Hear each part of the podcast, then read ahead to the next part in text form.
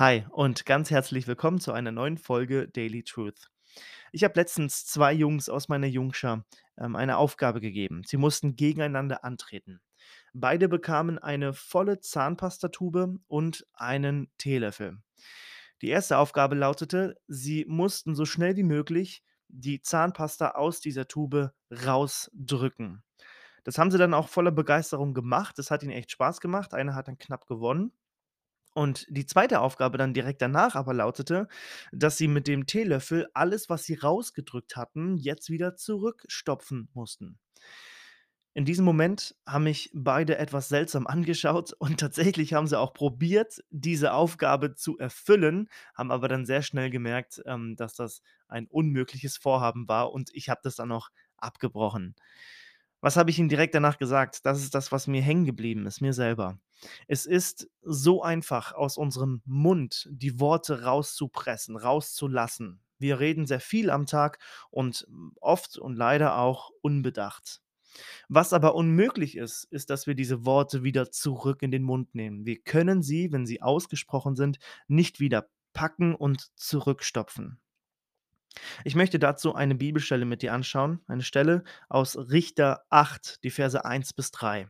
Da geht es um unsere Wortwahl.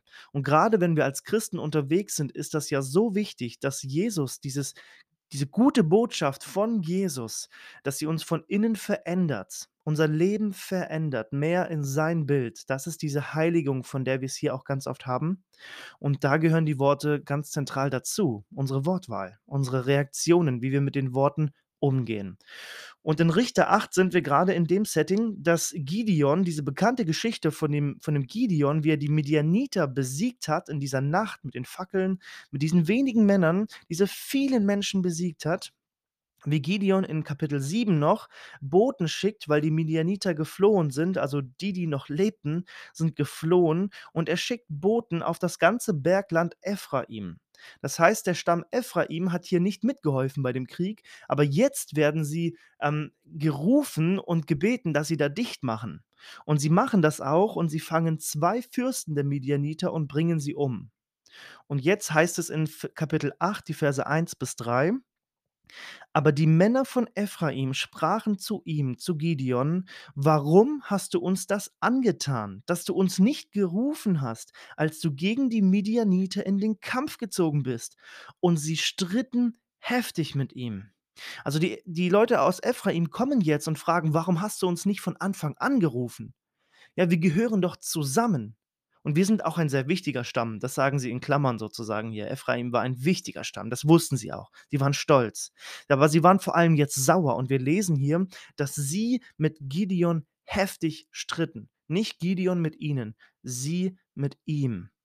Und jetzt kommt in Vers 2 die wunderbare Reaktion. Er, also Gideon, sprach zu ihnen: Was habe ich jetzt getan, dass eurer Tat gleich wäre? Ist nicht die Nachlese Ephraims besser als die Weinlese von Gideon und seinen Männern? Gott hat die Fürsten der Midianiter, Oreb und Seb, so hießen die, in eure Hand gegeben. Wie hätte ich tun können, was ihr getan habt? Als er dies sagte, ließ ihr Zorn von ihm ab. Gideon reagiert anders, wie wahrscheinlich viele andere Menschen reagieren würden und mich selber eingeschlossen. Wenn ich so provoziert werde, ich habe gerade einen großen Kampf hinter mir. Ich war der Anführer dieser Geschichte. Gott hat mir Verantwortung gegeben und jetzt kommen die da von links und machen mich an, weil ich die nicht von Anfang an dazugezogen habe. Aber Gideon bleibt absolut ruhig und er sagt ganz entspannt, was habe ich getan, dass eurer Tat gleich wäre. Das, was ihr gemacht habt, war so gewaltig. Das war genial. Das war super für den Plan, denn Gott hat diese beiden Gegner euch in eure Hand gegeben. Das hätte ich gar nicht tun können. Und die Reaktion auf so eine Reaktion war, dass ihr Zorn von ihm abließ. Also sie stritten heftig mit ihm und jetzt lässt der Zorn ab. In Sprüche 15, Vers 1 heißt es, eine freundliche Antwort vertreibt den Zorn, aber ein kränkendes Wort lässt ihn aufflammen. Gideon hätte ein kränkendes Wort benutzen können, genau wie die von Ephraim, aber das hätte den ganzen Zorn noch, noch mehr aufflammen lassen. Aber er hatte eine freundliche Antwort auf den Lippen, weil er sich unter Kontrolle hatte. Und das hat den Zorn vertrieben. Das ist das Erste. Kontrolle. aus dem Herzen in den Mund, Kontrolle über meine Worte. Und das Zweite ist die Demut, die wir hier finden, weil er sagt, das, was ihr gemacht habt, das das das hätte ich nicht machen können. Das konntet nur ihr machen und das war super. In Philipper 2, Vers 3 heißt es: „Weder Eigennutz noch Streben nach Ehre soll euer Handeln und auch unsere Worte bestimmen.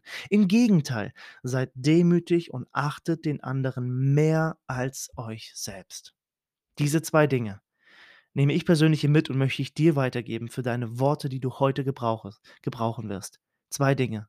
Kontrolle und Demut. Aus dem Herzen in den Mund. Gott mit dir. Ciao.